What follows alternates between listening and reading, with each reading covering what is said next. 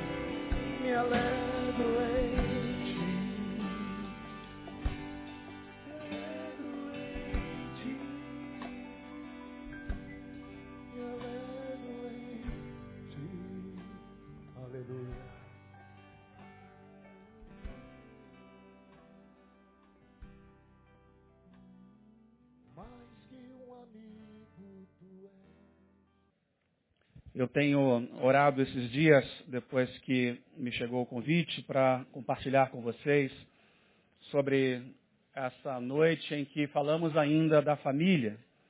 E eu queria ah, começar um tempo com vocês aqui, nesta hora, pensando sobre a família, pensando sobre a necessidade que nós temos hoje de ah, ajustar esse tempo para que as famílias sejam protegidas, guardadas. Eu queria compartilhar com vocês algumas palavras que vieram ao meu coração. Nós vamos dar uma passeada na palavra de Gênesis Apocalipse. Queremos compartilhar aqui algumas verdades espirituais, apontar algumas direções. Essa mensagem não tem a pretensão nenhuma de resolver todos os teus problemas familiares. Aqui não é o lugar do pare de sofrer, aqui é o lugar onde sofrendo juntos, nós podemos obter a cada dia a resposta do Senhor diante da palavra que ouvimos agora, mesmo que a morte chegue, a morte para o crente não é a derrota, é a sua vitória. E nós cremos nisso, mas cremos que para a família há muitas respostas que a palavra de Deus nos dá, mas a gente ainda não conseguiu compreender.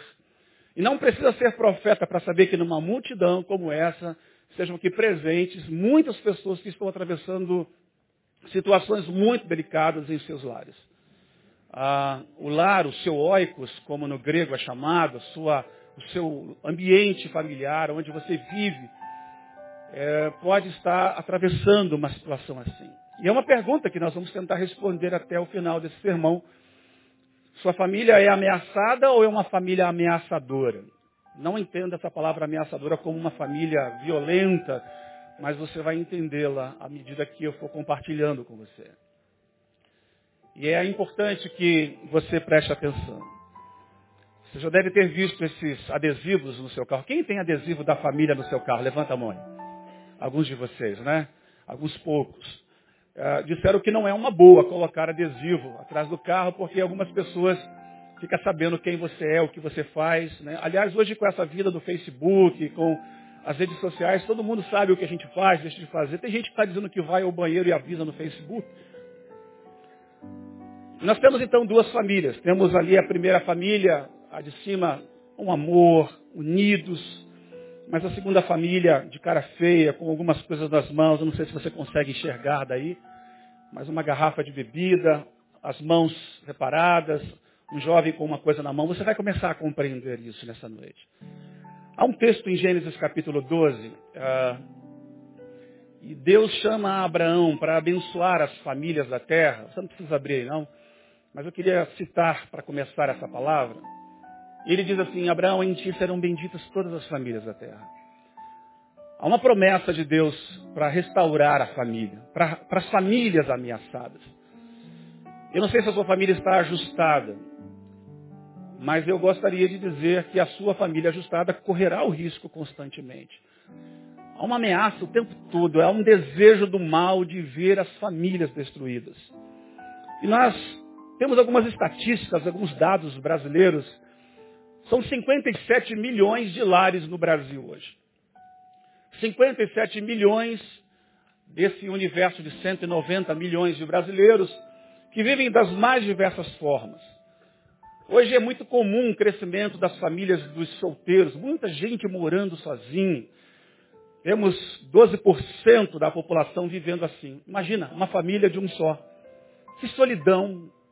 Né? Família de um só que acaba buscando nas amizades, no dia a dia, uma forma de viver. Mas são pessoas que, por mais, uh, pelas mais diversas razões, optaram em morar sozinho. Temos a família nuclear, que ainda representa a maioria, são 66,2% da população, onde marido, mulher e filhos vivem assim. Nós temos na coluna da direita aí do seu do vídeo casais gays hoje representando 60 mil uh, desses 57 milhões de universo de brasileiros que vivem em lares. Todo mundo de alguma forma vive num tipo de lar. Temos a família estendida, onde tem a presença de mais um ente querido, às vezes é uma avó, ela está viúva, veio morar com você. Ah, é um cunhado, uma cunhada, às vezes um primo que ah, o pai morreu. Muitas formas de pensarmos nessas condições da família mais estendida. E aí temos várias delas apresentadas. Nós temos famílias compostas também, onde pessoas que acabaram adotando crianças, mas elas não são casadas e nem são gays, mas elas optaram em ajustar essa forma familiar de viver. Nós temos muitas famílias aqui apresentadas. O meu objetivo nessa noite não vai ser questionar esse tipo de família, mas eu queria trazer um pouco desses dados para vocês. São 57 milhões de brasileiros vivendo em 57 milhões de lares. Como é a sua família? Como está isso hoje dentro do seu lar? Pastor Neil tem compartilhado muito aqui esse tempo, falou lá em São Paulo para gente de como tem crescido o número de divórcios, inclusive dentro da igreja.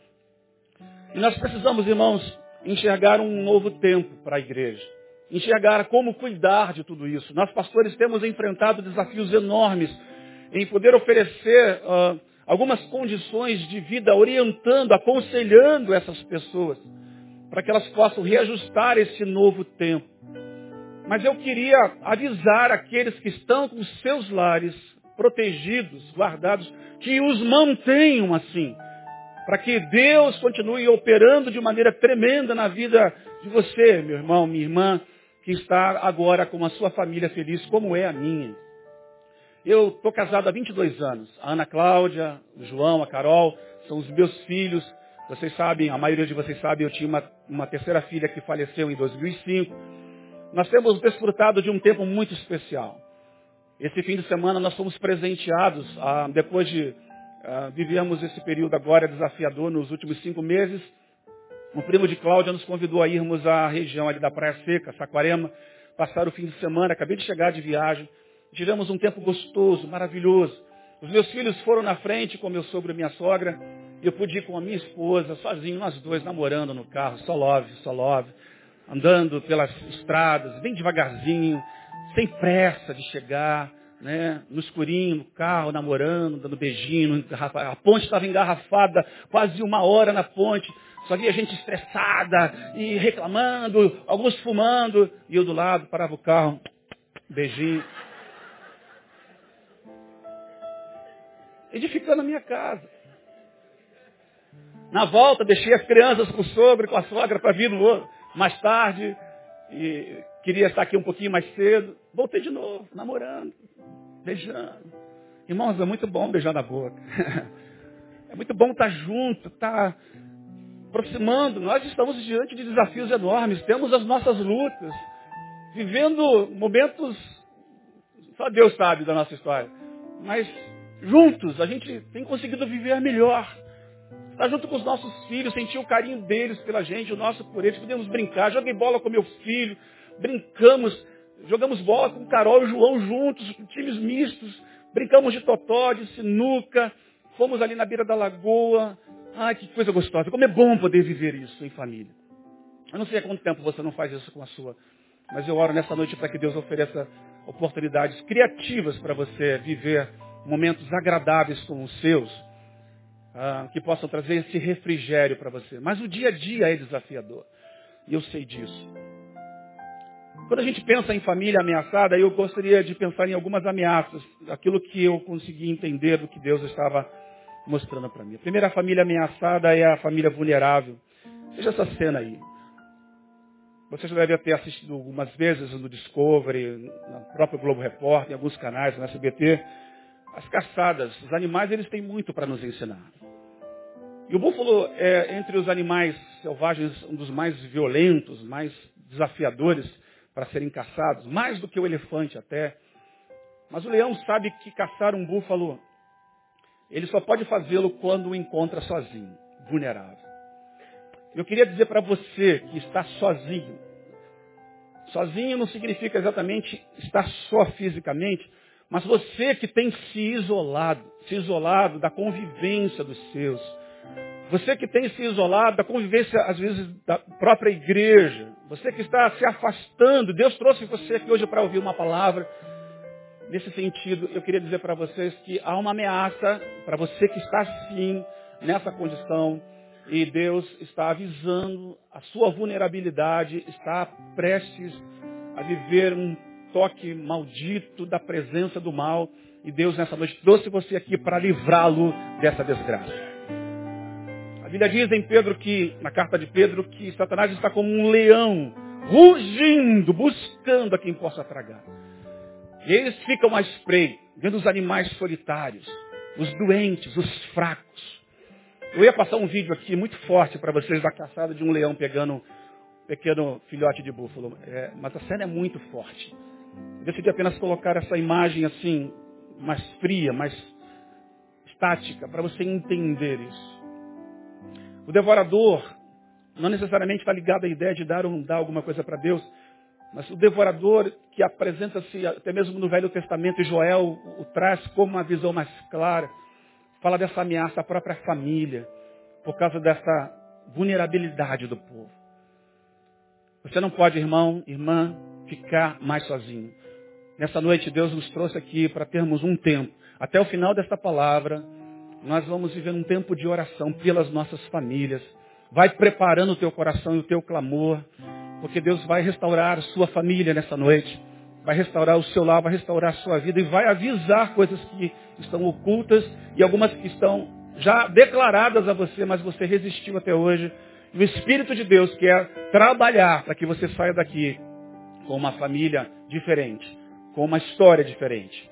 Na sua singularidade e na sua coletividade, no seu lar, como igreja, como povo de Deus. Amém? Pensando nessa primeira ameaça, então, a gente tem a presença das drogas, vícios de forma geral. Os vícios só consomem e não repõem. O vício é alguma coisa assim bem desesperadora.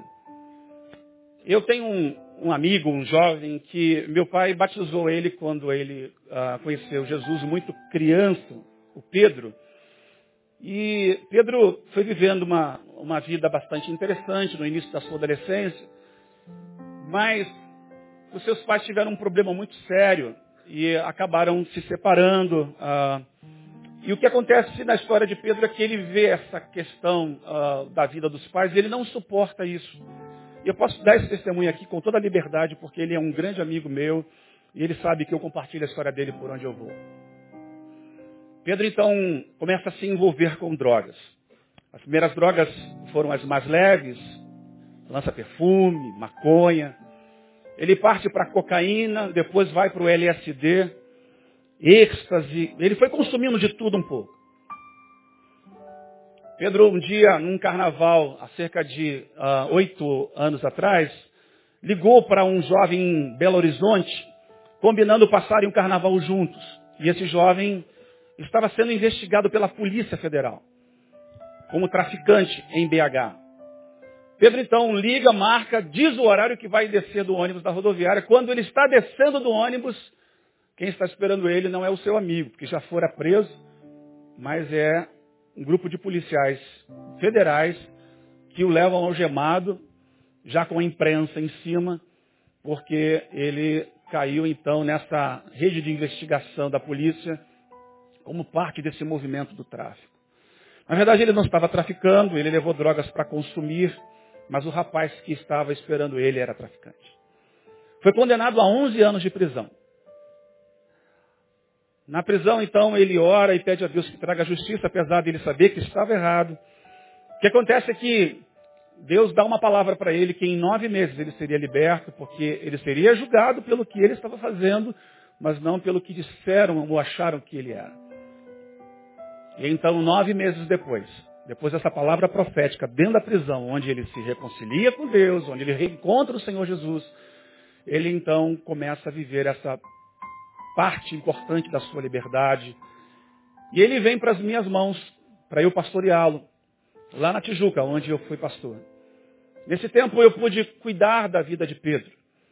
Ele conheceu uma moça, linda de Deus, e há duas semanas atrás eu os casei, na Quinta da Boa Vista, naquele restaurante que tem ali, ah, numa quinta-feira ao meio-dia. Um casamento inusitado, maravilhoso, lindo, simples, mas cheio de vida uma ameaça, uma droga, um abismo puxando outro abismo, uma desgraça atraindo outra desgraça. desgraça. A, a vida de pecado é como um imã, né? Vai atraindo mais, mais, mais, e aquilo tudo começa a ficar mais difícil, vai engrossando o caldo da desgraça. Para a pessoa conseguir sair disso, só mesmo o Senhor Jesus. Eu não sei se você entrou aqui hoje, está debaixo de uma pressão, porque a sua família tem problema com drogas e tem sido um dos maiores destruidores de lares hoje, drogas. Drogas lícitas e ilícitas. Há uma discussão se liberam ou não a maconha, mas se liberar a maconha e as outras drogas que estão a reboque, isso é uma questão muito complicada, muito complicadora para as famílias. Nós temos compartilhado e pastoreado algumas pessoas aqui de Betânia que estão enfrentando nos seus lares, por parentes, a presença maldita do vício. Há um problema de casas de recuperação no Rio de Janeiro hoje, são fracas, a maioria delas. Fomos a São Paulo no carro, eu, o pastor Josimar e o pastor Roberto da Metodista, lá de Cosmos, e falávamos exatamente sobre esse ponto e mencionávamos os desafios que é para até para aqueles que querem sair. É tão difícil, irmão, sair. que até casas de recuperação, em condições para oferecer um cuidado possível, plausível, é, é difícil de encontrar. Portanto, se você está à beira do abismo das drogas, o Senhor diz hoje, sai daí, porque é, desgraça e não é isso que eu tenho para você. Mas se você já caiu nisso, ou alguém da sua família caiu, eu tenho uma palavra de esperança para você também. O Senhor é poderoso, assim como fez na vida de Pedro, de transformar o seu lar e mudar a história da sua família. De resgatar você disso. Talvez pelo exemplo ruim dos seus pais, ou o tipo de abuso que você sofrera, não importa. Importa que uh, Deus ele tem uma palavra final sobre as nossas histórias ruins. Eu aprendi muito com um pastor que me pastoreou, ele dizia, não há nada que o homem tenha feito, ou Deus tenha feito, perdão, que o homem não seja capaz de estragar. O homem é capaz de estragar a natureza que Deus criou. O homem é capaz de estragar a família que Deus criou. O homem é capaz de estragar tudo de bom que Deus fez. Mas também não há nada que o homem tenha estragado que a graça de Deus não seja capaz de restaurar. Porque a graça de Deus é maior e é mais forte do que a desgraça. É um presente muito grande que alguns de vocês ainda não conseguiram entender. Nesta noite Deus vai abrir os seus olhos para você entender o que é graça sobre a sua vida, sobre o seu lar, sobre a sua família. Nós temos então essa palavra, famílias ameaçadas e famílias ameaçadoras.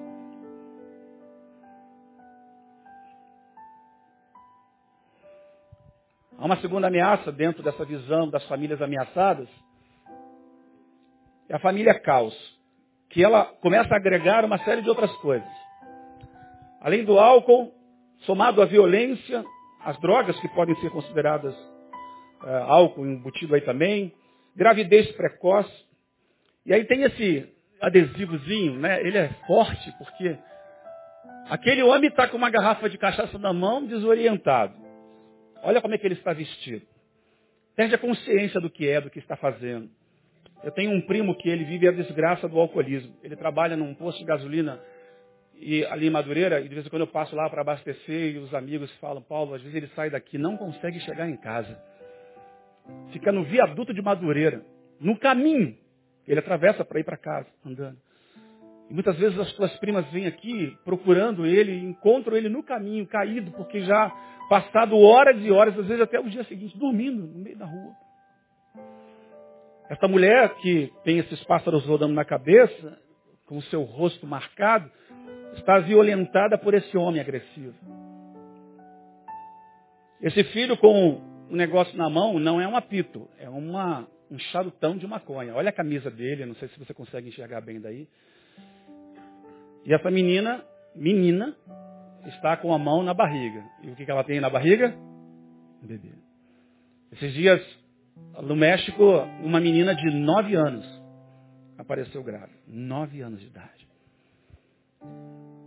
Uma de onze, estava lendo uma reportagem, ela decidiu se ficar grávida do seu namorado de 16, porque estava tão apaixonada que entregou o seu corpo, seu corpinho. Ainda menina, largando a boneca, experimenta o sexo nesse nível. E nós temos visto, irmãos, famílias caóticas.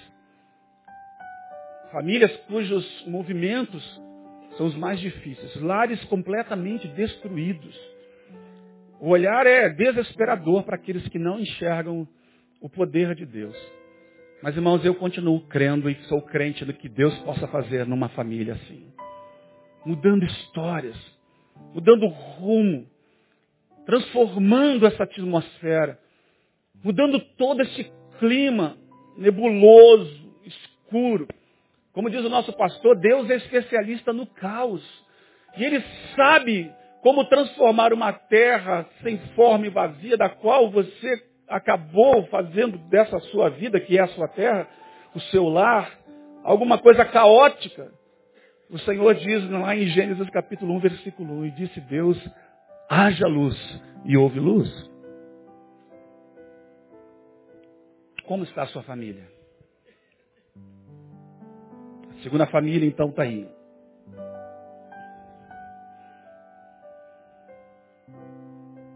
A terceira ameaça Pode ser essa aí.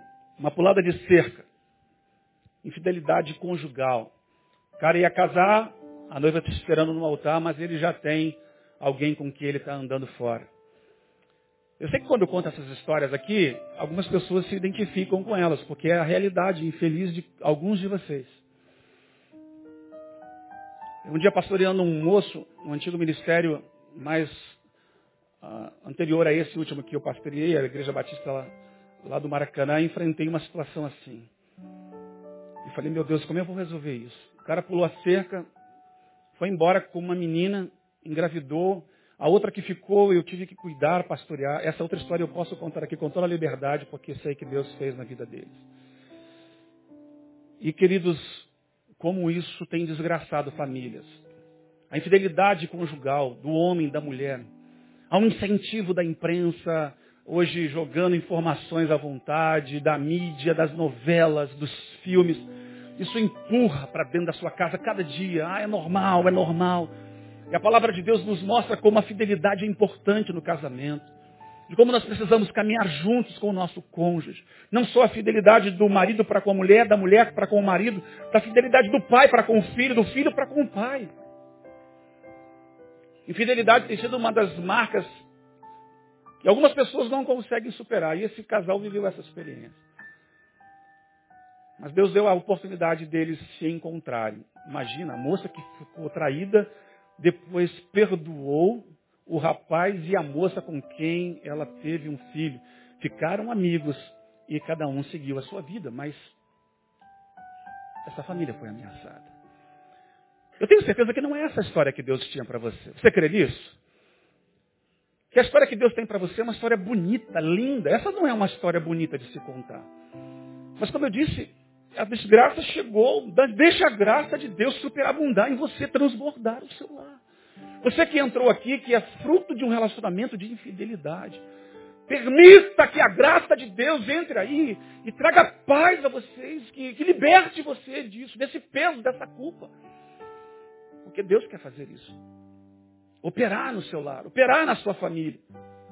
Você que entrou aqui hoje, não sabia o que fazer mais, porque você está vivendo um casamento com alguém já há muito tempo, mas ela não sabe, ou ele não sabe, você tem um relacionamento com alguém fora daqui. Perto de você ou longe de você. Eu sei que quando eu exponho essas palavras, elas são fortes, elas são delicadas. Mas eu vim aqui em nome do Senhor dizer para você, em nome de Jesus, mude o rumo da sua história, da sua família. Porque isso é desgraça para você. Não permita que isso aconteça. Uma quarta ameaça para a família ameaçada é a família zumbizada. Forte também esse detalhe aí, né? A família zumbizada, hoje a moda é zumbi, né? Tem o Walk Dead. É, o pessoal curte isso à vontade, publica no Face. Tudo agora é zumbi, né? Zumbi, zumbi virou moda. Os games, tá tudo assim. E tem a família zumbizada. Ela respira, mas ela está morta. Ela leva a morte por onde passa. Onde chega, arruma confusão. Um bando de gente desobediente. São quizumbeiros. Gente que elas, elas são ameaças internas e ameaças externas o tempo todo. Elas são assim. Você já viu como é que é terrível tentar matar um zumbi, né? Eles são insistentes. Eles são dedicados. Eles, eles querem contaminar. A família zombizada é assim, ela está contaminada por um vírus, alguma coisa que levou ela a viver aquele estágio de zumbi. Para ela parece que a única solução é um tiro na cabeça. É uma coisa terrível isso. E ela não está satisfeita de ser apenas ela zumbi, mas ela tem um desejo de contagiar outro. Se o nome da sua família, se a fama da sua família no bairro é família desgraça, é família morte, é a família problema. Hoje o Senhor quer começar a escrever também uma nova história na sua família. Vocês são os terrores do condomínio. Você que mora nos prédios lá. E o que se ouve nas reuniões do condomínio é o mau testemunho do seu lar. Quando você está chegando, está todo mundo entrando, se esconde, se esconde porque ele está vindo, se esconde porque ela está chegando. Tá chegando aí o pessoal, né, que aterroriza o ambiente. Meu Deus, eu tenho certeza, querido, que não é isso que Deus tem para você. Assim como Deus mudou a história de Jacó, que era usurpador para Israel, como príncipe lutaste com Deus, Deus quer mudar essa, esse estigma que foi lançado pela sua família, que vocês mesmos provocaram. Vocês que estão se identificando com essa realidade. Porque hoje Deus quer operar na sua vida. Sua família não será mais ameaçada se você tomar decisões corretas a partir dessa noite. Amém? A quinta ameaça é a família consumista. Ela quer comprar um mundo. Mundo. Parece que o carrinho está né, tá ali para levar um mundo. Nós estamos vivendo uma crise de consumismo no mundo. Impressionante. Tem sido essa uma das questões mais ameaçadoras para a família hoje, a família moderna, né? A família que acessa o cartão de crédito. Hoje você não precisa nem mais levar dinheiro, você leva um cartão, débito, crédito. Se você não se controla, você vai para o templo do consumismo, que são os shopping centers, e você compra, compra com o desejo de tentar saciar, de preencher um vazio que há no seu interior. Como se a roupa nova pudesse trazer para você a verdadeira satisfação que você busca. Você tem uma televisão de 42, aí lançam uma de 60 polegadas, você fica louco e investe naquilo. A de 42 você bota no banheiro, porque nos outros lugares já está tudo lotado de televisão. Aí você faz dívida, vem o cara da Casas Bahia, Casas Bahia, oferta para você imperdível. Aí você fica com aquela cena, o cara está quase entrando na sua sala dizendo compra, compra, compra, compra. Quando você faz o consumo, aí você tem que trabalhar para pagar o cartão. Aí você começa a pensar, bom, esse trabalho só não está dando. Aí você trabalha oito horas por dia, você deveria ir para casa para descansar, aí você emenda no outro trabalho. Porque afinal de contas você quer manter um carrinho com o mundo dentro dele. Você quer ser o dono do mundo, você quer possuir quer saciar a tua existência com o consumo. Eu sei que comprar é gostoso. Como é bom, gente, botar um sapato novo, uma camisa nova, poder comprar um relógio bonito. Não sei o que você coleciona. Tem irmãs aqui que deve ter lá 40 sapatos no guarda-roupa. Abre. Ai, eu estou tão sem sapato. Amanhã já vou sair, vou lá na Mr. Cat, já vou comprar um. Vou lá, não sei aonde.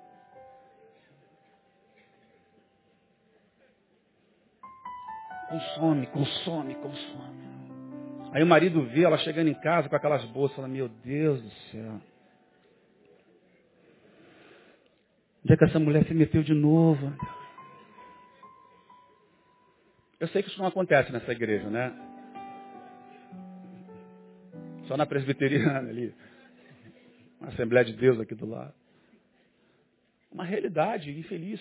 Aí a gente começa, sem perceber, está entrando numa trampa, numa confusão, numa. E a palavra de Deus nos diz em Mateus capítulo 6, não andeis, irmãos, preocupado com o que é vez de vestir, com o que é vez de comer. Olhai. Deus tem falado muito comigo nesse tempo em Mateus 6. Eu tenho, nos últimos seis meses, meditado, ruminado essa palavra. De vez em quando, isso volta à minha mente assim, como uma força porque é importante que a gente saiba quanto o consumismo pode afetar. O consumismo causa estresse, que causa doenças, deságua nas brigas. Estressado, a gente fala alto, a gente fala o que não quer.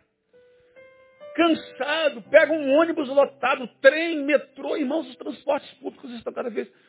Eu sei que algumas coisas são inevitáveis, mas Será que não estava na hora de dar uma parada, de diminuir um pouco, de meter o pé no freio e reavaliar a vida?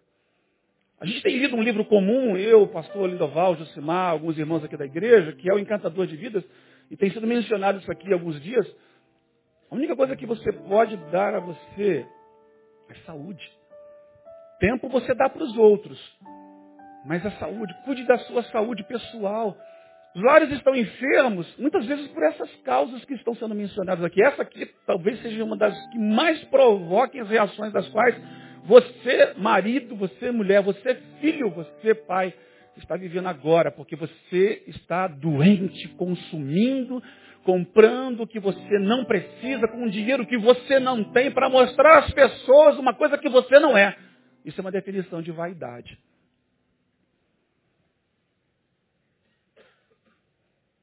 Aí vem a separação, vem o divórcio.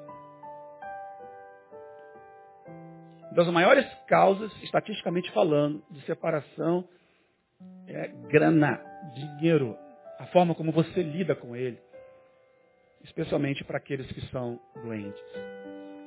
Você sabia que existe casa de recuperação para consumistas? Que existem grupos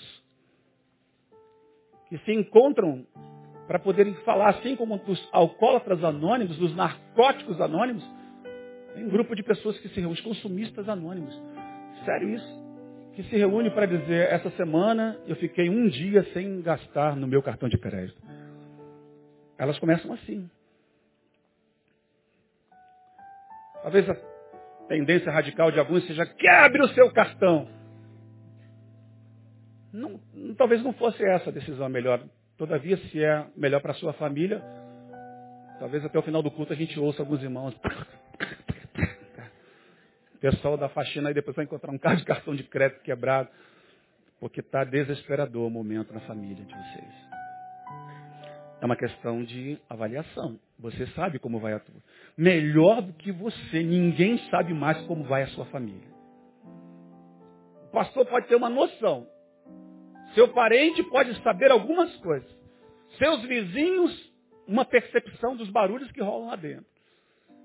Seu melhor amigo, um caso de coisa, mas só você sabe exatamente como vai a sua família. Então hoje é uma noite de decisão. Vamos tomar uma decisão. Se está ameaçada, eu vou passar a mudar isso na minha casa, porque em nome de Jesus a minha família é abençoada para Deus, por Deus, com Deus.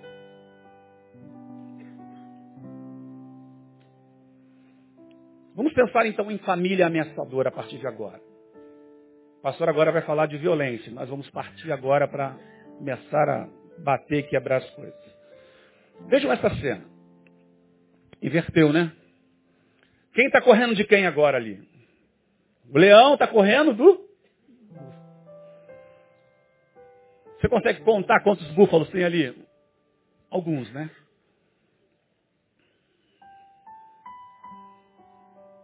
O primeiro búfalo lá da família ameaçada estava como? Sozinho. E agora? começaram a se juntar. Querido, corra atrás do prejuízo. Una-se com essa mulher que você tem, com esse filho que você tem, e comece a mudar a história da sua família. Ameace o mal. Aonde Deus está, o mal tem que sair. Tem uma canção que a gente cantava na igreja, né? Quem lembra dessa? Aonde Deus está, o mal tem que sair, a unção de Deus chegou aqui. A gente cantava isso. É a presença de Deus no seu lar. Una-se, una-se com a tua esposa, una-se com o teu filho, começa um tempo de reunião. Irmãos, lá em casa a gente faz avaliação de vez em quando. Eu pego os meus essa semana, sabendo que eu ia pregar, eu falei assim, vai que eu vou falar alguma coisa que eu não estou vivendo, não estou percebendo. Chamei o meu filho, fui pegá-lo na escola. E aí, filhão, tudo bem? Senta aí um pouquinho. Ele olhou assim e falou, meu pai vai me dar uma bronca, né? Não, quero conversar contigo, cara. João, o que, que você acha dos nossos relacionamentos aqui em casa? Assim? Você está satisfeito com a sua família? Fiz as mesmas perguntas para a Carolina. Sozinho, saí com ela. E aí? Você mudaria de família? Você quer pular fora? Perguntas fortes, né? Difíceis até para uma criança responder. Graças a Deus eles disseram, não, pai, a gente está satisfeito. Eu falei, ai Jesus, graças a Deus, né? Vai que. Como é que vocês veem o relacionamento do papai e da mamãe? Ah, legal, tá. O que, que vocês mudariam? Aí eles só disseram que é, reclamaram um do outro, né? Ah, eu queria que a Carol parasse de brigar comigo. A Carol, ah, também queria que o João parasse de brigar comigo. Pronto, eles estão ouvindo isso, façam as pazes de vocês dois e a gente vai viver uma família mais feliz. É simples assim. Com minha mulher, em março, eu fiz 22 anos de casado, a gente foi para um restaurante, tiramos uma foto, ficamos elegantes, e fomos comer, e aí estava ela comigo, e a gente botou a mão sobre a mão do outro e dissemos, e aí? O que, que precisa mudar? Para continuarmos melhor esse novo tempo, renovando, renovando a aliança que a gente tem. Porque essa aliança aqui ela é simbólica, mas nós temos uma aliança dentro de nós, que foi selada no céu, selada aqui na terra. que é tão importante que a gente faça esses ajustes. E aí ela começou a dizer algumas coisas que ela queria que eu mudasse. Eu ouvia, guardei meu tempo, depois para dizer o que eu pensava. Falei do que eu achava que estava bom. É claro que eu não vou dizer para vocês, certas coisas são minhas e delas pessoais. Vocês não têm nada a ver com isso. Mas a gente está seguindo, está avançando. Nos unimos para botar as ameaças para correr. Do lado de fora, irmãos, está desafiador, mas a gente sai, mesmo estando só, o outro vai junto, vai em oração, vai cobrindo o outro. A gente pode estar distante. Esses últimos dias eu andei viajando, fui a Porto Alegre lá conhecer os nossos missionários mais de perto, nossos campos do sul, até para começar a implantar alguns treinamentos, alguns projetos levar o povo daqui para lá. Tive semana passada em São Paulo, fui só com os pastores aqui da igreja. Mas eu sei que a minha mulher e os meus filhos estavam comigo. Quando eu voltava de Porto Alegre, saiu eu, o pastor Flávio, a gente, na verdade, está voltando do Rio Grande, nós fomos para o Rio Grande, ficamos dois dias lá, voltamos, eu, o pastor Flávio, mais uma senhora da igreja que pegou carona com a gente, tem filhos lá no Rio Grande do Sul. E no, na cidade do Rio Grande são 350 quilômetros aproximadamente de distância de Porto Alegre. E na volta, a gente ouviu um som de buzina no meio do breu, farol aceso, alguns caminhões, a gente pensou, bom, deve ser um caminhão buzinando para o outro. Quando a gente viu o cruzamento da linha férrea, estava apagado. E a gente só deu para frear de cima o trem vindo na diagonal. Era ele que estava buzinando e nós íamos chapar com o trem. Aí paramos o carro em cima, o pastor Flávio veio, freou o carro. Falei, Jesus, a gente começou a agradecer. Obrigado por esse livramento. Seguimos viagem, ah, passando algumas cidades ali, de repente um caminhão que estava no acostamento, queria entrar no posto de gasolina, decidiu entrar na nossa frente. Simplesmente ele fez assim, cruzou e nós vimos. Pastor Flávio meteu o pé no freio, uh, foi segurando, segurando. Falei, o caminhão começou a crescer, a crescer. Eu falei, Jesus, é hoje que eu vou para a glória. Aí paramos, respiramos e seguimos viagem. Mas lá na frente, um outro caminhão aquela corda que amarra a carga arrebenta. Ele criou um chicote de aproximadamente uns 6 ou 8 metros. E a gente foi se aproximando no meio da escuridão, o farol não capta isso. Quando a gente chegou perto, o chicote daquela corda, mas deu uma solapada no carro. E a gente levou um susto, mais uma vez, outra freada. E aí respiramos Aí eu brinquei com a irmã que estava comigo, agora o pastor Flávio vai me levar no Rio de Janeiro de carro, a senhora vai seguir com a gente. Ela assim, ó, Deus nos deu três livramentos, o crédito já estourou, pastor. Vamos para casa. Chegando lá, eu pego o telefone e ligo para a Cláudia. Bem, como é que você está? Tudo bom? Cheguei. Olha, aí contei para ela, meu bem, eu estava na igreja, na aula lá com a escola de missões.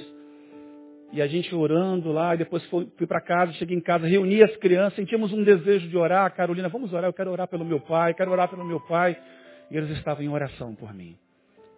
Irmãos, é claro que se eu tivesse morrido eu estava bem, mas a gente tem que entender o que significa estarmos juntos. Vamos ameaçar o mal, vamos, vamos estar ligados uns com os outros de maneiras mais plenas possíveis. Juntos, sozinhos, quando estivermos sozinhos, não estaremos sozinhos porque estaremos debaixo da cobertura de oração dos nossos. Da oração de uma mãe. A oração de mãe é uma coisa impressionante. Ela tem um efeito mais importante que eu já vi na vida. São coisas que falam ao coração da gente de maneira ímpar. Coloque o bicho para correr. Como é o nome do bicho que está te ameaçando? Né? Numa família ameaçada, a gente viu algumas dessas coisas já citadas aqui, coloque ele para correr. Quando ele achar que você está sozinho, de repente vai aparecer a manada. Vem a mãe, vem o pai, vem o filho. E protege a irmã. Protege a avó, protege o vô. Temos que cuidar dos nossos. Nós não podemos abandonar os nossos pais. Testemunho do nosso pastor de cuidar do seu pai enfermo. Meu pai está entrando num processo de Alzheimer, está bastante desafiador. Minha mãe decidiu estudar depois de idosa e a gente não está querendo tirar esse sonho dela. Uma vez por uh, mês ou duas vezes por mês a gente faz uma escala para ficar nos sábados que ela tem aula e ficamos com o nosso pai ali. E nesse tempo a gente sai para estar tá junto, guardando a vida dele uma doença terrível também que tira a consciência da pessoa, a possibilidade de se perder, de fazer bobagens. Ei, nós somos família uns com os outros. Somos família no nosso casamento, somos família com os nossos filhos, família com os nossos pais, família com os nossos tios. Como eu disse, eu fui esse final de semana caminhar ali com os primos de Cláudia, são muitos, são quatro irmãos, todos estavam lá com suas esposas, seus filhos. O tio dela ainda é vivo. Foi maravilhoso. O pai dela foi junto, a mãe. Levamos mais uma sobrinha. Tinha uma multidão, 30 pessoas reunidas numa casa grande, maravilhosa, enorme. Ficamos desfrutando dessa comunhão, entrelaçando mais os nossos laços, mais fortalecidos. Ameace o mal. Essa palavra talvez seja para você que veio aqui ouvir isso. Que tipo de ameaça nós podemos fazer contra o mal, então? Ameaça o inimigo, deixa a presença de Deus entrar e manter-se na sua casa. Tem um texto de 1 Crônica 13 que eu deixei aqui para a gente ler. Diz assim, assim ficou a arca de Deus com a família de Obed-Edom três meses em sua casa. E o Senhor abençoou a casa de Obed-Edom e tudo que lhe pertencia. Essa história está aí configurada no movimento que Davi fez quando pegou a arca das mãos lá dos sacerdotes que cuidaram em Abinadab, na casa de Abinadab, ficou 20 anos lá a arca. Davi decidiu trazer a arca. Teve um problema, o filho de Abinadab botou a mão, usar, ele morreu fulminado. Davi ficou triste e caminharam com a arca para dentro da casa de Abinadab, ou de Obed-Edom. Quanto tempo a arca ficou na casa de Obed-Edom, irmãos? Três meses. O que, que, diz o texto com a casa de Obed-Edom que aconteceu ali? O Senhor abençoou. A ele e a sua família. Sabe qual é o segredo para você ameaçar o inimigo? Coloque a presença de Deus dentro da sua casa de uma maneira tremenda. Colocar a presença de Deus dentro da sua casa não é abrir a Bíblia no Salmo 91 e deixar ele aberto. Nem no Salmo 23. Isso não resolve muito. As páginas estão ficando amarelas. Você tem a Bíblia assim como uma, um amuleto, um, biblismo, como é dito aqui para os nossos pastores? Isso não resolve muito. Mas essa noite você precisa conhecer o Deus onipotente do Salmo 91. E você vai ver o que vai acontecer com a sua família de verdade. Deixe a presença de Deus entrar no seu lar. Cultive a presença de Deus. Nós vamos aprender algumas palavras ainda esta noite sobre isso. Deixe o seu lar com uma outra atmosfera. Como eu disse lá na família zumbizada, testemunho de muitos cristãos. É terrível. Você que gosta de tumultuar, de fazer provocações, acabe com isso. Deixa a presença de Deus. Colocar a presença de Deus na sua casa não é colocar o som alto no louvor para os seus vizinhos receberem Deus dessa forma. Eu não acredito nisso. Aí bota o louvor no último volume. Não é assim que o mal vai sair do seu lado. Todavia, mas deixe os louvores fazerem parte da sua vida. Os louvores que vocês aprendem aqui, cantem. Hoje nós temos acesso às músicas na rádio, na TV, na internet. Você pode e você pode adorar a Deus, você pode deixar a presença, a palavra de Deus ser lida na sua casa. De vez em quando a gente tem que ir lá em casa dar uma reencaminhada nas coisas. E aí, Carol? E aí, João? Como é que está a leitura bíblica? Na quarta-feira passada nós saímos aqui da igreja, eles não puderam vir, estavam estudando. Chegamos em casa, o João estava com violão, tocando louvor, parecia o Clebinho tocando aqui. A Carol sentada e eles adorando ao Senhor. Aí ficamos muito felizes. Isso é importante. Atraia a presença de Deus para dentro da sua casa, para o seu lar. Ore uns pelos outros. A minha mulher, ela me trata como pastor dela também, como marido, ela sabe separar esse momento. Ela sempre pede para que eu ministre sobre a vida dela. Às vezes, espontaneamente, eu vou. Ela, quando ela está com alguma enfermidade, bem, ora por mim, coloca a sua mão, ore pela minha vida nesse momento. Está sempre orando em casa, buscando ler a palavra. Ver algo que traga a presença de Deus por lá. Tentar cortar esse mal que está cada vez mais desafiador. Nós temos janelas hoje abertas. A gente pode fechar a janela da frente, janela dos fundos, janelas laterais, pode fechar a porta da cozinha, a porta da frente, mas tem uma janela aberta. Eu diria várias janelas abertas entrando em nossas casas. Essa semana em que a pedofilia foi enfatizada, porque é uma semana de conscientização contra ela, nossa, nossa igreja está movimentando-se a favor é, de, de tirar isso do coração do nosso povo, de alertar contra esse turismo sexual desenfreado, pedófilo. A Sandra Nemberg estava falando do jornal hoje. Exatamente isso. Janelas abertas. Através da internet. Muitas vezes nós não estamos perto dos nossos filhos. E eles vão lá, acessam. Quanta gente tem vivido essa experiência? Sequestros. Esses dias aqui na, na Tijuca, no Grajaú, a polícia descobriu uma casa onde um, um jovem que já havia sido preso por causa disso, foi condenado, depois de três anos, no cumprimento da prisão dele, sai, liberdade provisória, e vai viver de novo essa mesma atividade. No Facebook ele botou uma foto linda de um homem muito bonito, mais novo, e começou a papear com uma menina que se interessou por ele, marcaram um encontro, então ele a sequestra, leva para dentro da casa dele. E ali ele abusa sexualmente por dias. Libera ela, dizendo, você vai embora. Mas se você contar para alguém, eu sei onde você mora, eu mato você, mato sua mãe, mato seu pai, mato seus irmãos. Imagina como uma menina dessa vai. Daqui um dia, pela desconfiança, pela percepção dos familiares, dos vizinhos, a denúncia aconteceu. E esse mal foi eliminado. Mas as marcas na vida dessa menina, só a graça de Deus para restaurar. Janelas abertas. Ameace o inimigo. Coloca ele para fora da sua casa, do seu lar. Feche as janelas que estão abertas. Feche as portas. Coloque vigias nos buracos. Quando Neemias vai procurar a restauração do muro, ele vê muitos rombos nos muros. E ele começa restaurando os muros. Restaure o muro da sua casa em nome de Jesus. Coloque o inimigo para fora. Fora, fora, sai daqui. E coloque uma vigilância constante ali. Pai, tenha acesso às informações dos seus filhos. Procure as senhas deles. Não ameace, mas trabalhe em amor, por convencimento.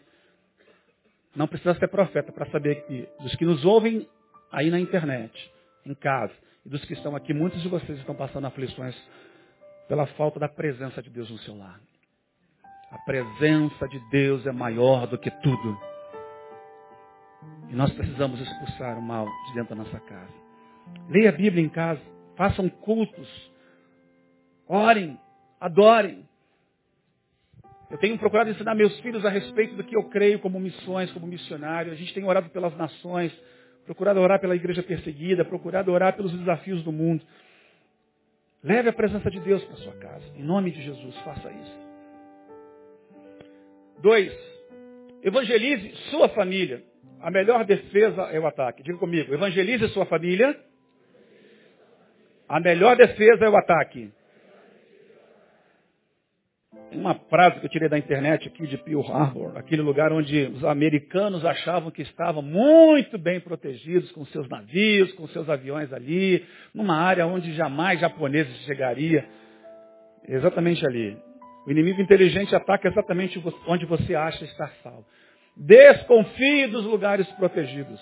Ainda assim, reforce a segurança. Muitos de vocês dormiram no ponto. E por causa disso, o diabo entrou, destruiu o seu lar. Mas hoje Deus está trazendo uma palavra de restauração. Atos dos Apóstolos, capítulo 16, versículo 31, diz, responderam eles, crê no Senhor Jesus e será salvo tu e tua casa.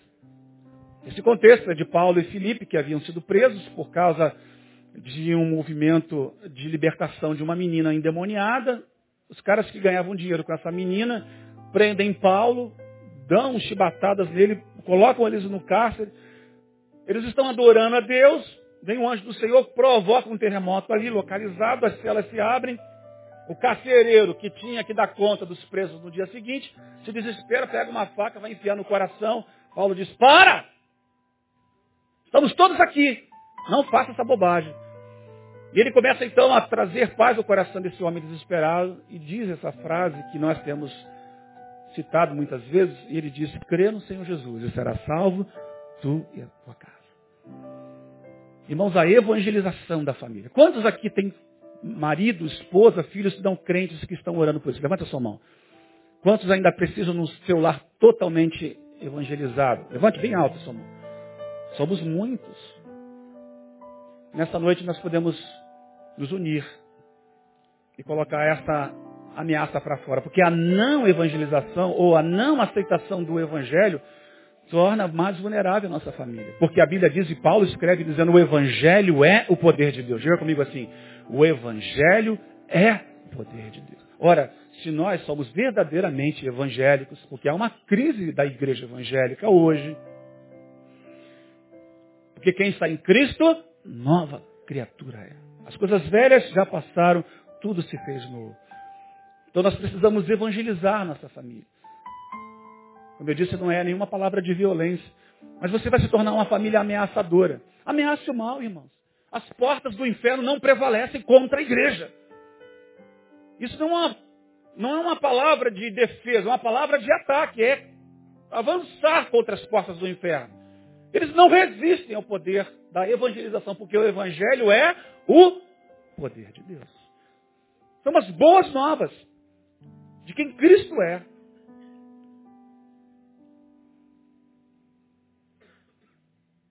Três, escolha o lado certo. Tem lado errado? Tem. Para a gente ser aquilo que Deus quer, para nós termos aquilo que Deus quer, para sermos uma família ameaçadora contra esse mal que está no mundo. Veja, o mal que está no mundo não são as pessoas, não é o traficante, não é a prostituta, não é a corrupção, o corrupto, mas é a corrupção, é a prostituição, é a, são as drogas. Nossa luta não é contra carne e sangue, mas contra principados e potestades. Os demônios estão se fartando do que o homem tem deixado pelo caminho. Qual foi a ameaça que Deus deu à serpente, ou a praga que Deus deu à serpente, a condenação que Deus deu à serpente? Do pó da terra comerás. E ela vem se alimentando dos rastros que nós estamos deixando, infelizmente. É hora de que em Cristo pisarmos a cabeça da serpente. Esse veneno que está tentando envenenar o seu lar, em nome de Jesus. A palavra de Deus tem um antídoto para você. Você sabe que quando o povo de Israel, lá no deserto, eles passaram por um momento em que eles murmuraram, murmuraram, murmuraram, como famílias, como pessoas, como indivíduos, Deus mandou a praga das serpentes. Elas ficaram, morreram mais de 70 mil pessoas. Moisés começa a orar e diz, Deus tem misericórdia, Deus tem misericórdia, Deus. Moisés, levanta uma haste, nela uma serpente de bronze. Todo aquele que olhar para a serpente será imediatamente tocado por um antídoto, um soro milagroso que vai tocar a vida delas. E elas serão curadas. Cristo disse, lá em João, que ele seria levantado como aquela serpente no deserto. Todo que olhasse para ele, cresce, seria salvo. Em nome de Jesus, olha para Jesus. Olhe para Jesus nessa noite. Você vai ver a cura da sua família, do seu lar, da sua vida. Josué diz isso em Josué 24, 15. Mas se vos parece mal servirdes ao Senhor, escolhei hoje a quem a vez de servir. Se aos deuses a quem serviram vossos pais, que estavam além do rio, ou aos deuses dos amorreus, em cuja terra habitais. Porém, eu e a minha casa serviremos ao Senhor. Essa é uma noite de escolhas. A gente não pode continuar achando que as ameaças contra a nossa família vão simplesmente mudar assim. Depende das nossas escolhas. Eu não nasci num lar 100% cristão evangélico. Meu pai estava afastado do evangelho quando eu vim ao mundo. Meu pai se decepcionou com algumas coisas bobas assim. E tem um bocado de gente aqui que está prestes a fazer isso. O pastor do meu pai optou em não fazer o casamento do irmão dele, meu tio Raimundo, porque ele era da igreja batista e a minha tia Néria era da Assembleia de Deus. Ele disse, eu não caso, não caso, não caso. Eu só caso batista com batista. Meu pai olhou para aquilo, ficou com muita raiva, guardou no coração essa mágoa. Um dia ele saiu do culto e foi na cantina, igual a gente sai aqui e vai na cantina que o Mauro trabalha ali cuidando, né? Aí vai lá comer o salgadinho, chega lá, a irmã está fechando a porta, tinha acabado o salgadinho. Olha que coisa besta. Meu pai ficou chateado porque não tinha salgadinho, estava com fome, ia ter que andar muito. Ele guardou a mágoa do pastor, guardou essa, e foi para uma terceira que eu não me lembro qual foi. Eu sei que ele largou o evangelho.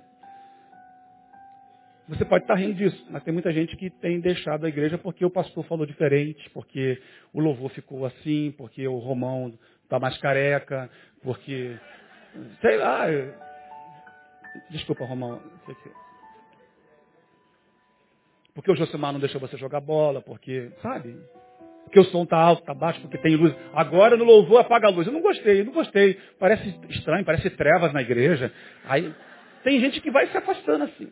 Aí imagina, meu pai conheceu uma moça, minha mãe, namorado e tal. Minha mãe era da igreja católica, meus avós católicos ali dedicados, bem dedicados. Meu avô ia na missa todo dia, de manhã e de tarde, de manhã e de tarde. De segunda a segunda, vovô estava lá.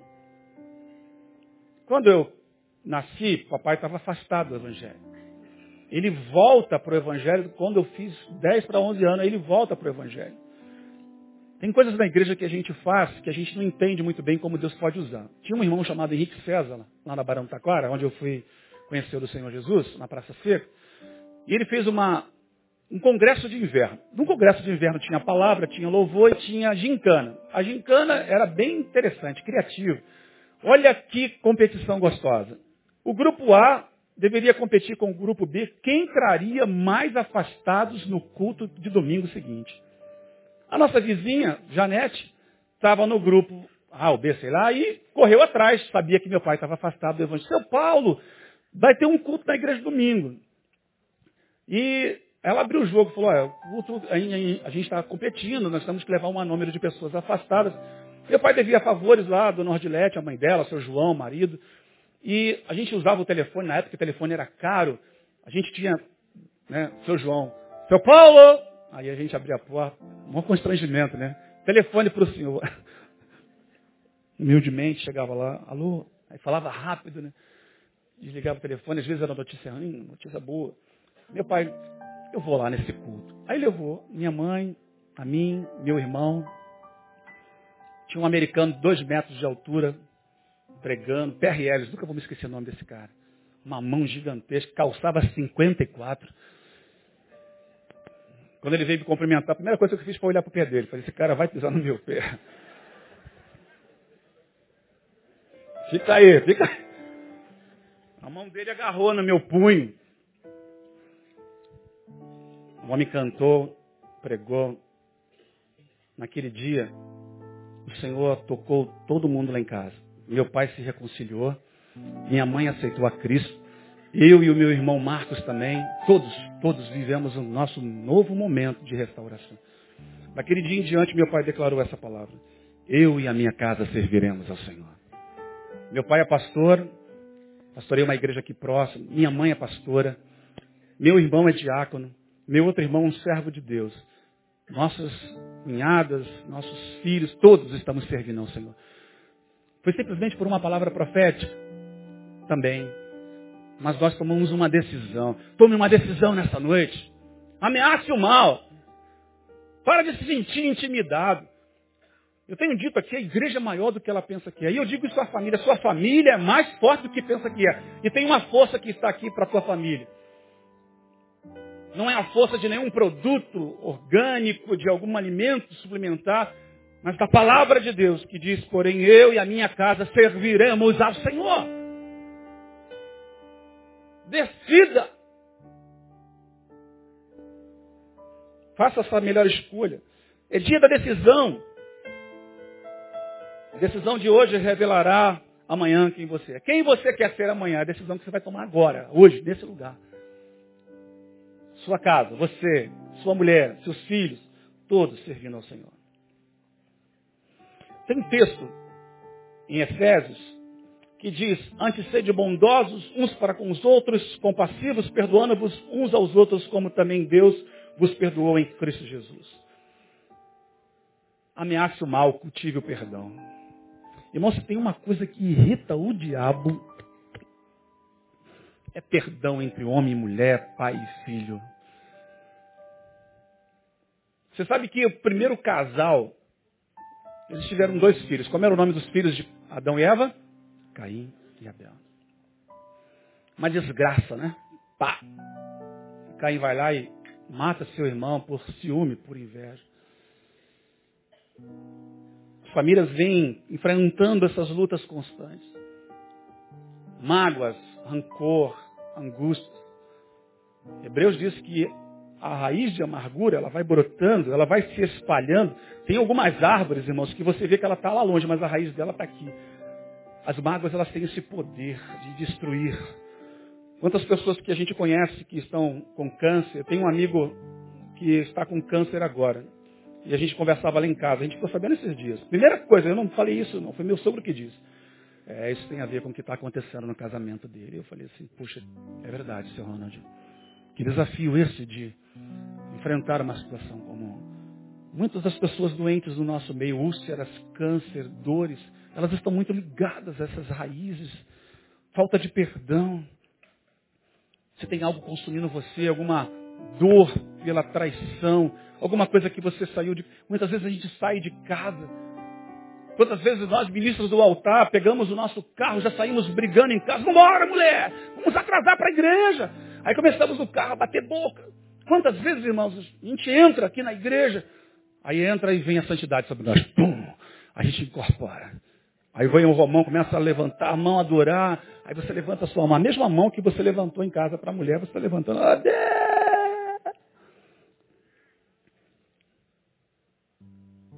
Agora mesmo a gente vinha para cá, começamos a conversar sobre algumas coisas, começou a conversa a crescer. Eu falei, ô, vamos frear.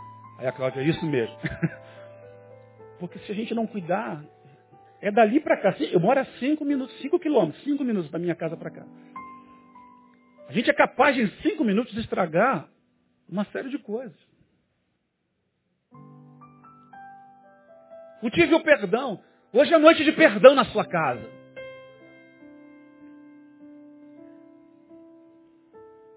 Não vire a noite sem cultivar isso. A gente vai ver alguns textos agora. Cinco, que é ameaçar, remova o lixo diariamente. Quando você deixa o lixo guardado na sua casa, muito tempo, você atrai o quê? Moscas, que mais? Baratas, ratos. Lá em casa, o responsável por jogar o lixo fora é o João Paulo. Quando ele esquece, a gente fica louco. João! Rapaz, que você esqueceu o lixo. Ih, pai, esqueci, foi mal. Já era, meu irmão. Só daí a dois dias. Você pode botar lá na rua, mas não fica, já paga multa, tem uma série de problemas. A gente tem que remover o lixo. Não sei se vocês estão conseguindo enxergar o que está ali. A mulher, um homem em cima do telhado, ela diz, vamos ter que mudar. Ou pergunta, né? Vamos ter que mudar? Ele diz, sim, os nossos hábitos. Você está guardando muito lixo na sua casa. Não é lixo, lixo. Não é comida velha, não é caixas usadas. Mas guardando lixo dentro de vocês casais, filhos. E hoje é tempo de pegar esse lixo e remover, tirar, fazer uma limpeza, fazer uma faxina na família. De vez em quando a gente quer arrumar a casa, vamos fazer um faxinão, cada um vai para um ambiente, um lava o banheiro, o outro vai para o quarto, outro fica na sala, outro vai para o quintal. Como é gostoso depois a casa fica arrumadinha.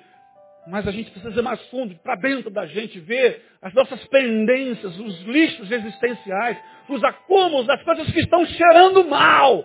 E eu, eu e você, nós todos precisamos fazer isso diariamente, constantemente em nossas vidas.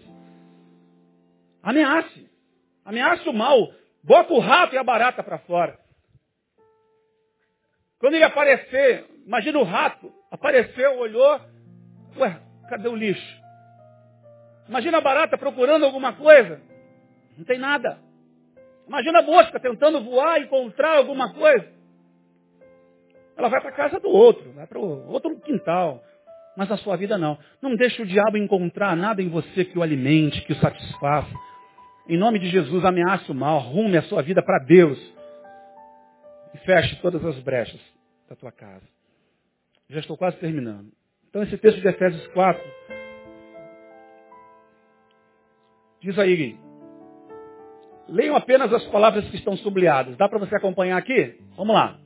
Mentira, não se ponha o sol sobre a vossa ira, nem deis lugar ao diabo, não furte mais, não saia da vossa boca nenhuma palavra torpe, toda a amargura, cólera, ira e gritaria e blasfêmia, continua, sejam tiradas dentre vós. Isso aqui é o lixo. E muitas vezes está dentro da sua vida. Mentira. Mentira é uma das maiores tragédias para um casal, para um pai, para um filho. Mentir. A mentira tem pernas? Todo mundo sabe disso. Mas por que você continua mentindo? Resolva dizer a verdade. Não se põe o sol sobre a vossa ira. O casal briga, vai para a cama, cada um vira para um lado. Né? Brigou do dia, irmão? Pede perdão antes de dormir. Ai, como é bom dormir abraçadinho, perdoado, perdoando. Hoje é domingo, e domingo é início de uma semana. E eu profetizo que será o início de uma nova história para você, em nome de Jesus. Não deslugar ao diabo, olha aí, Paulo está dizendo isso. É para quê? Para a família, para a igreja, para os indivíduos, para os crentes. Não furte mais, roubo dentro de casa. Você, mulher que anda pegando dinheiro escondido na carteira do seu marido, em nome de Jesus, pare nessa noite. O cara conta o dinheiro, sumiu o dinheiro aqui. Ó. Aquela cara de paisagem. É? Você não perdeu, não? Você não gastou demais?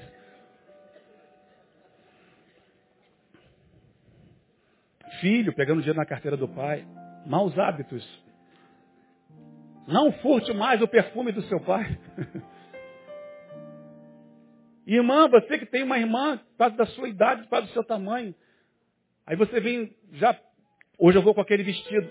Aí chega, vai tomar banho, quando sai, quando abre a porta, aí a irmã está com o teu vestido, né? E não te pediu.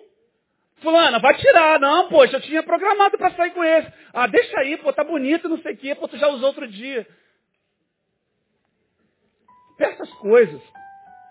Comece em casa a aprender bons hábitos, respeitar o ambiente do outro, bata na porta antes de entrar. Por aí vai. Não saia da vossa boca nenhuma palavra torta. Às vezes a gente está levando heranças do passado, de pais que eram agressivos com, as, com a mãe, né? aqueles casamentos de fachada, e aí a gente leva para dentro do casamento essas palavras agressivas. Palavras torpes não é só palavrão, palavrão, pejorativamente falando, mas são palavras que ofendem, que, que têm torpeza, que agridem o coração do outro. Você está igualzinho a sua mãe. Hum, mulher odeia ouvir isso. E o homem também, né? Você é igualzinho ao seu pai. Isso é uma palavra torpe. Não saia da sua boca. Você sentiu vontade de falar? Engula. Se você não está conseguindo engolir, bebe um copo d'água.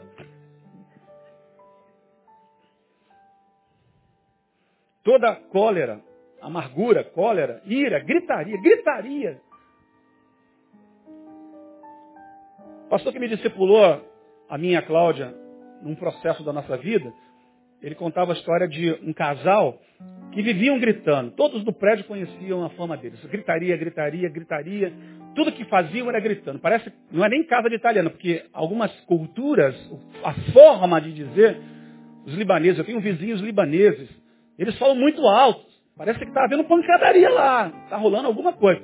Mas a gente já acostumou, já sabe que é o tom de voz, é diferente. Mas gritaria aqui é a coisa ofensiva. É o gritar para se fazer entendido de maneira forçada. E ele contava então a história desse casal, do prédio dele, e conhecer a Cristo. Depois que conhecer a Cristo, uma paz, um silêncio, se instaurou naquela família. Eles se viam na portaria, às vezes no estacionamento, porque a gritaria acabou. Acabe com a gritaria no seu casamento, acabe com a gritaria com o seu filho, com o seu pai. Filhos gritando com o pai, nós estamos vivendo uma geração confusa, com problemas muito sérios e crônicos dessa falta de respeito. Parem, em nome de Jesus. Gritar não é a melhor maneira da gente expressar aquilo que está querendo dizer. Blasfêmia, blasfemando uns contra os outros. Malícia, e a lista é grande. Ameace o mal, bota isso para fora, pega esse lixo e tire da sua vida hoje. Se a gente pudesse usar uma figura nessa noite, a gente colocaria muito lixo para fora aqui. Um passado, eu estava pensando nisso quando o pastor Josemar acabou de pregar, vi um grupo aqui na frente, e essa parte do sermão nasceu também aqui. Eu falei, meu Deus, essas pessoas estão lá na frente, elas estão confessando os seus pecados. É claro que é figura, mas eu creio, irmãos, que os anjos faxineiros vieram aqui e levaram tudo. Em nome de Jesus, eles querem fazer uma faxina nessa igreja, na nossa vida, no nosso coração, na nossa casa. Quero terminar falando quatro coisas ainda sobre a Bíblia, dizendo que a família no início começou bem. A Bíblia começa falando de uma família. A primeira família é o homem e a mulher, homem e mulher. Foi assim que Deus criou a família. Homem e mulher. Vocês estão entendendo o que eu estou querendo dizer. Deu a eles a ordem de se multiplicar, de encher a terra, de sujeitar, de dominar. Então veja, o mundo começa e Deus começa com a família. Para popular o mundo, para governar o mundo, através dessa família. Você sabe, a coisa desandou. Capítulo 3 do Gênesis diz que a mulher deu mole, ouviu a serpente, induziu o seu marido, ele come, e aí vem o fracasso da família. O primeiro fracasso da, da família é quando o diabo ele ameaça, naquele momento, Adão, Eva podiam ameaçar a serpente. Eles até titubearam, a mulher disse, mas olha, se a gente comer, a gente vai ter problemas. Não, não é bem assim.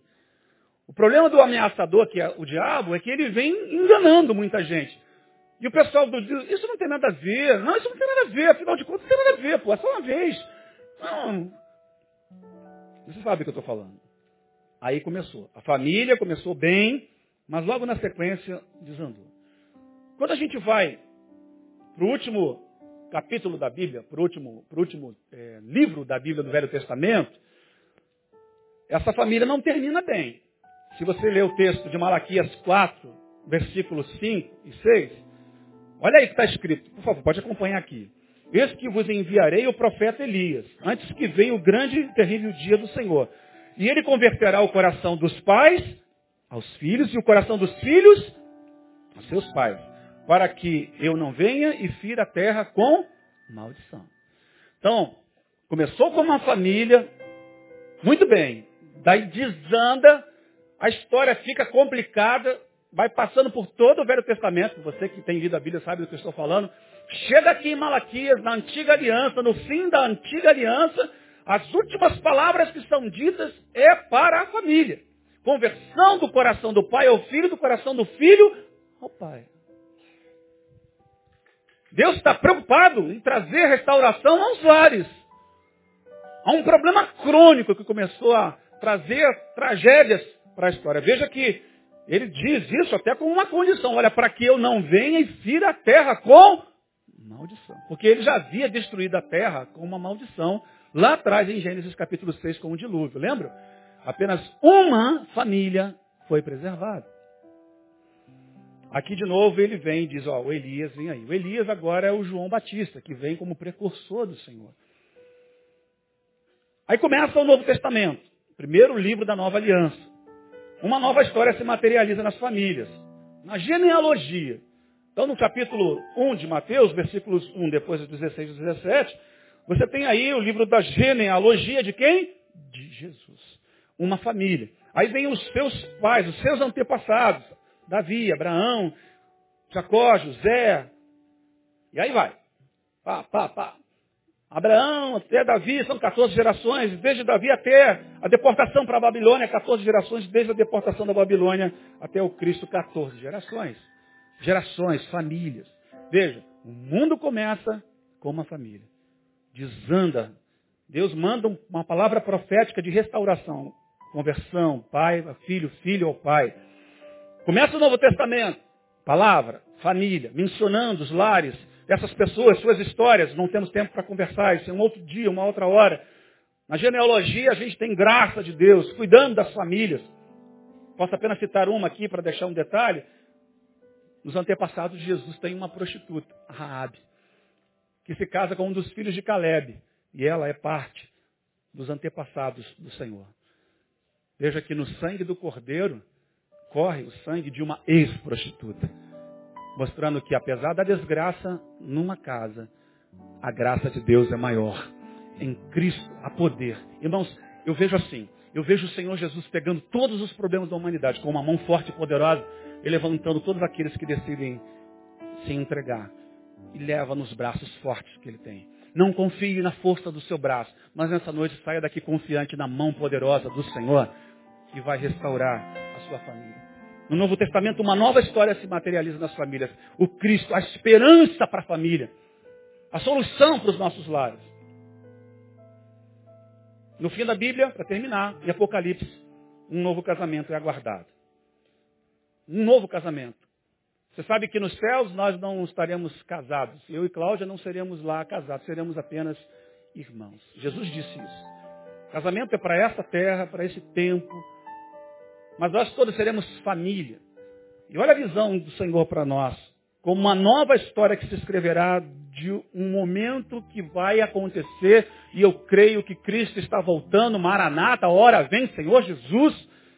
E o Espírito e a noiva dizem, vem. E quem ouve, diga, vem. E quem tem sede, diga, vem. E quem quiser, receba de graça a água da vida. É Jesus. Um novo casamento está aguardando. Nós, a noiva de Cristo, estamos aguardando o retorno do nosso noivo e nós viveremos um casamento eterno com Ele. Eu e a minha casa, para sempre com o Senhor Jesus. Eu e você, eu, você, meus irmãos, você, minha irmã, vamos andar para sempre juntos, em paz, sem nenhuma ameaça contra nós. Aqui toda ameaça será extinta. Mas por enquanto, irmãos, por enquanto, nós estamos debaixo de muitas ameaças. Todavia, nós podemos ser ameaçadores. Vamos colocar o mal no seu devido lugar. Vamos colocá-lo para fora da nossa casa, para fora do nosso lar, para fora do nosso casamento, para fora do nosso relacionamento com os nossos filhos, para fora do relacionamento com os nossos pais. Você, filho que tem desobedecido seu pai, peça perdão, se arrependa em nome de Jesus. Restaure a sua forma de compreender o seu pai. Todo espírito de rebeldia seja repreendido em nome de Jesus. Eu me dirijo mais para o lado dos adolescentes, porque sei que aqui é uma das áreas mais desafiadoras da vida. Mas quantos de vocês que estão espalhados aqui? Convertam-se uns aos outros. A nossa conversão, irmãos, não é só a Deus, mas é também ao nosso próximo, é no nosso lar, é na nossa família.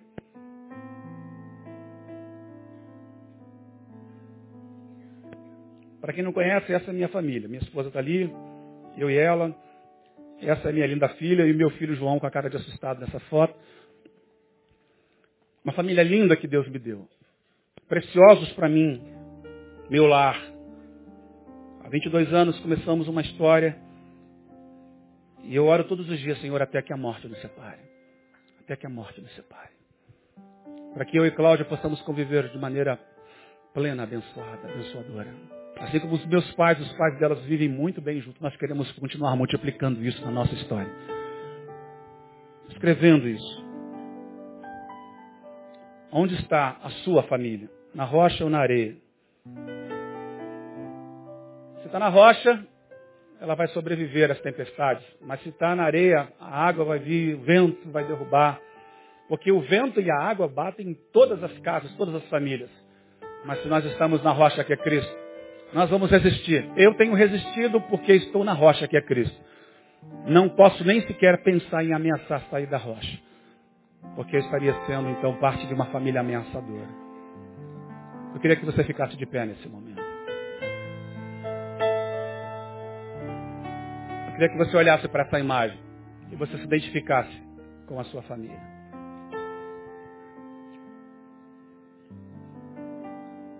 Pode lembrar da imagem do leão com um búfalo em cima dele, ou com o leão em cima do búfalo. Onde você está? Em cima ou embaixo?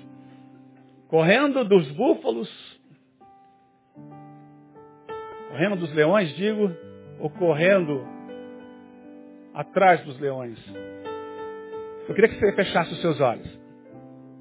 Faça uma breve reflexão de tudo que você ouviu. Onde você se encontra? Eu queria fazer um momento profético aqui nessa noite. Nós temos tido aqui vários irmãos cantando, mas eu queria chamar minha esposa e os meus filhos aqui. Nós queremos orar pelas famílias da igreja. Irmãos, nós não podemos dar o que não temos, mas o que eu tenho, eu posso dar a vocês. Eu tenho do Senhor Jesus como meu Salvador e Senhor da minha casa, da minha família, do meu casamento, com os meus filhos. Meus filhos já foram batizados, eles reconhecem Jesus como seu Salvador. Nós queremos ministrar em oração pelas famílias da igreja. Pedir para que você saia do seu lugar vai ser complicado. Todos virem aqui na frente. Eu sei que toda a família precisa de oração, mas deixa eu ser um pouco específico para a gente poder ajudar nessa hora. Suba aqui, Cláudia, João, Carol, por favor. É um pouco de coragem nesse momento. Mas aqueles que estão debaixo de uma ameaça muito delicada, que estão vivendo momentos crônicos na família, se você puder, tiver coragem e quiser a mudança, olhando para essa imagem, onde está a sua Eu vou tirar já para botar a letra da música, só mais um minutinho. Faça uma mudança hoje. Às vezes a gente muda de casa, né? Porque, ah, aqui alaga muito. É, ah, aqui tem muito barulho, aqui tem muito baile funk, ah, aqui o ambiente é ruim.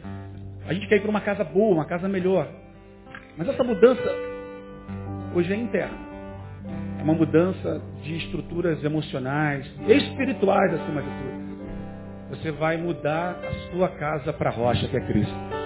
Esse é o terreno onde você vai plantar a sua casa. Então, aos que estão de fato sentindo-se ameaçados, saia do seu lugar, venha. Se é para vir com a esposa, venha. Se é para vir com o filho, venha. Se é o filho, se seu pai não está aqui, desloque-se e venha em nome de Jesus. Nós vamos orar por toda a igreja. Todavia, é importante lembrar que esse é um momento profético, que pode ser um divisor de águas e de reestruturação dos lares. Então nós vamos orar pelos lares. Você que está assim, entrou aqui hoje, ah, eu vim aqui para tomar uma decisão, eu precisava ouvir uma palavra que mudasse a história da minha família. Então se é essa palavra que foi para o seu coração, vem e vai começar a mudar. Os filhos se converterão aos pais e os pais aos filhos. Você que não fala mais com o seu filho, você que não fala mais com o seu pai, você que está vivendo um casamento de fachada, como diz o nosso pastor, um divórcio emocional. Você não foi para o papel, mas você já não, já não tem mais nada com esse ser que está perto de você. É só para esse nível de problema, de crise. A nossa família vai orar e vai ministrar sobre a sua. Com um propósito claro da parte de Deus. Nós vamos fazer uma faxina aqui.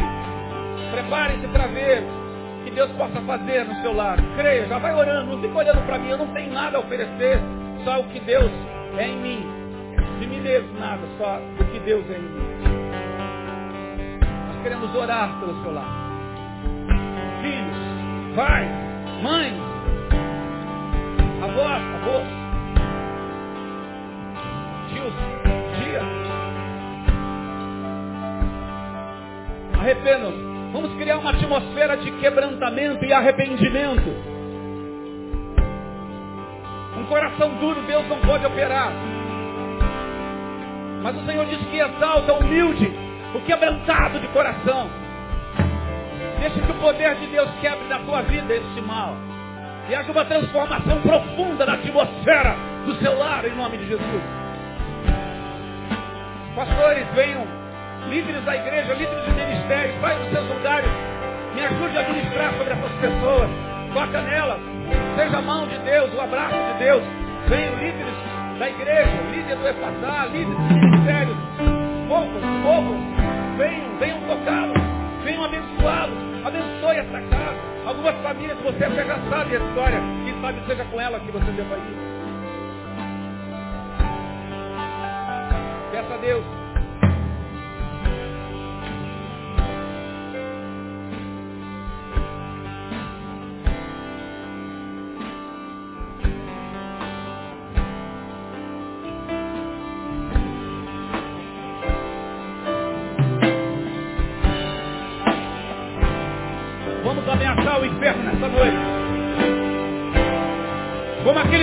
Senhor,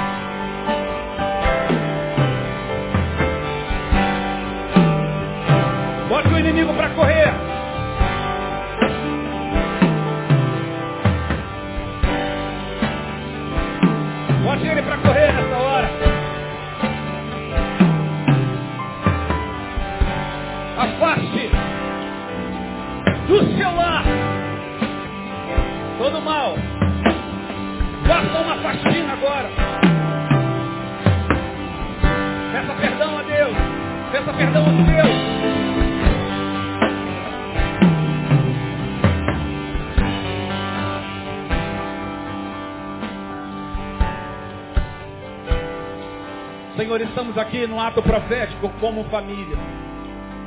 Eu, Ana Cláudia, Carol e João. Somos uma família abençoada, não somos uma família perfeita. Mas o Senhor está dentro de nós. O Senhor está no nosso lar. O Senhor está no nosso casamento, está na nossa filiação, na nossa paternidade.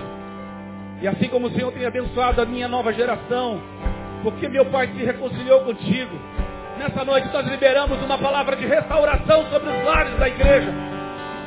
Para um tempo que se chama novo hoje, o dia da decisão, onde nós decidimos não estarmos mais sozinhos. Nós nos unirmos como igreja, como família, como irmãos, como pastores, como líderes, como servos. Estabelecemos o tempo do perdão, tempo de cura através do perdão.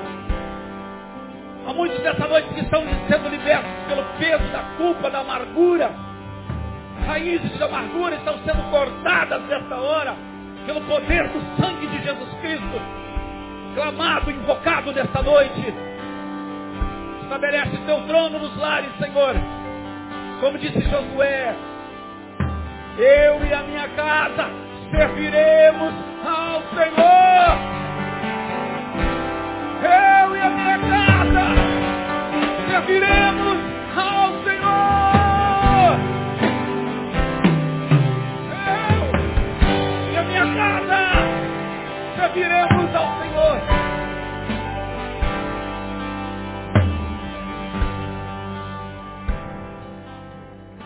Santifica os lares, santifica as alianças, Deus.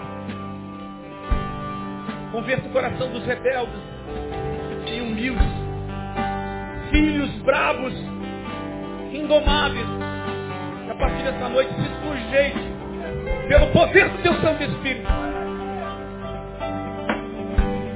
Eu profetizo um novo tempo dessas famílias, nos lares, nos relacionamentos. Quando a vontade de brigar surgir, a vontade maior será a vontade de andar em paz. Oh Deus, sela esse momento nessa noite. Pelo poder que há no nome de Jesus Cristo. O Senhor da família. O Senhor da família. Tu és o Senhor da família. De homem, mulher e filhos. Nessa noite, Deus, eu quero orar por aqueles ventres que estão fechados.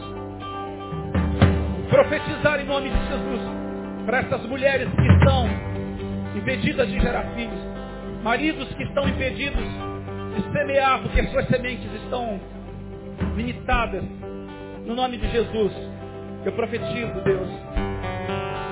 Profetizo pela tua palavra em oração. Que um novo tempo começará. Traz solução para esses lares também. Que estão em crise porque não podem ver filhos. Sim, Deus, eu quero crer. Em dia, cada dia, mais e mais. Ver os lares sim, sujeitos à tua vontade. Oramos em nome de Jesus. Em nome de Jesus, o Senhor da família. Amém. Amém. Glória a Deus. Glória a Deus.